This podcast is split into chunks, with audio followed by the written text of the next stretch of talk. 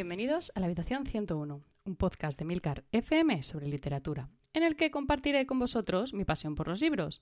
Y durante todo este verano, además, os llevaré conmigo de viaje literario. Bueno, hoy vamos a viajar hasta Argentina, un país que, tenía previsto conocer este año, pero que por circunstancias, bueno, pues circunstancias que todos conocéis, pues no ha podido ser así que no me queda otra que conformarme con visitarlo a través de su literatura. De escritoras argentinas ya, ya hemos hablado en este podcast en varias ocasiones. Seguramente os suene una tal Mariana Enríquez, una autora fuera de serie que, que, ha visitado ya un par de veces la habitación 101, la primera con su libro de relatos, Las cosas que perdimos en el fuego, y la segunda con su novela Nuestra parte de la noche. Es una escritora que está dando muchísimo de lo que hablar, que ha llegado pisando fuerte y bueno, que estoy convencida de que volverá a pasar por, esta habitación en un futuro. Otra escritora conocida por aquí es Samantha Schwerin, autora de Kentucky's, una, una distopía anómala, ¿no? de la que os hablé hace algunos meses en el, programa especial que hicimos sobre, sobre, el tema, y otra autora, Revelación del País, un país que ya veis que está pegando bastante fuerte en lo que a letras femeninas se refiere. Y bueno, obviamente hablando de, Argentina, pues no puedo dejar de, mencionar a dos de sus escritores más reconocidos a nivel internacional, el brillante Julio Cortázar y, por supuesto, Jorge Luis Borges, a los que creo que no es necesario ni que presente. Pero hoy no, os voy a hablar de ninguno de ellos. Hoy os he traído otra cosa, una novela que, leí hace tiempo y que nunca he sabido muy bien cómo, encajar en el podcast pero de la que siempre había querido hablar. Y bueno, cuando descubrí que su autor había nacido en Buenos Aires, dije, esta, esta es la mía, ¿no? Ya, ya sé cómo colarlo. Bueno, su nombre es Marcelo Luján y aunque actualmente vive en Madrid, pasó los primeros 28 años de su vida en Argentina.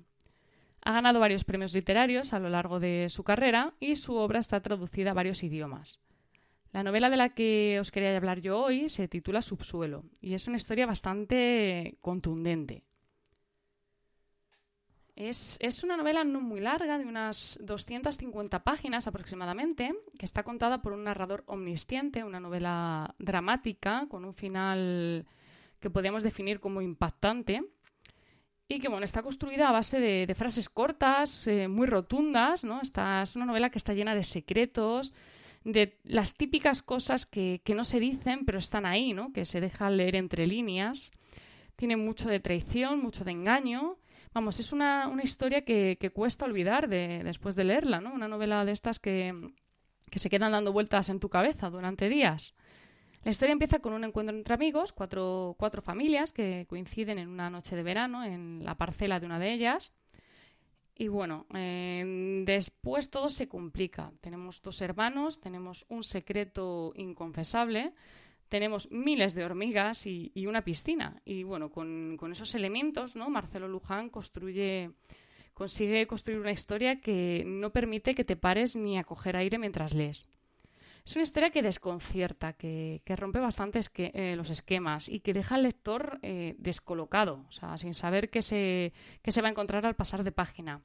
El estilo de Luján es claro, es conciso, es directo y a la vez es casi lírico, ¿no? Es una mezcla que, aunque parezca imposible, la verdad es que funciona. Podría decirse que es una novela negra, pero mm, a la vez no lo es. No sé, no, no creo que sea yo quien os vaya a catalogar una novela como esta, porque me parece excesivamente complejo.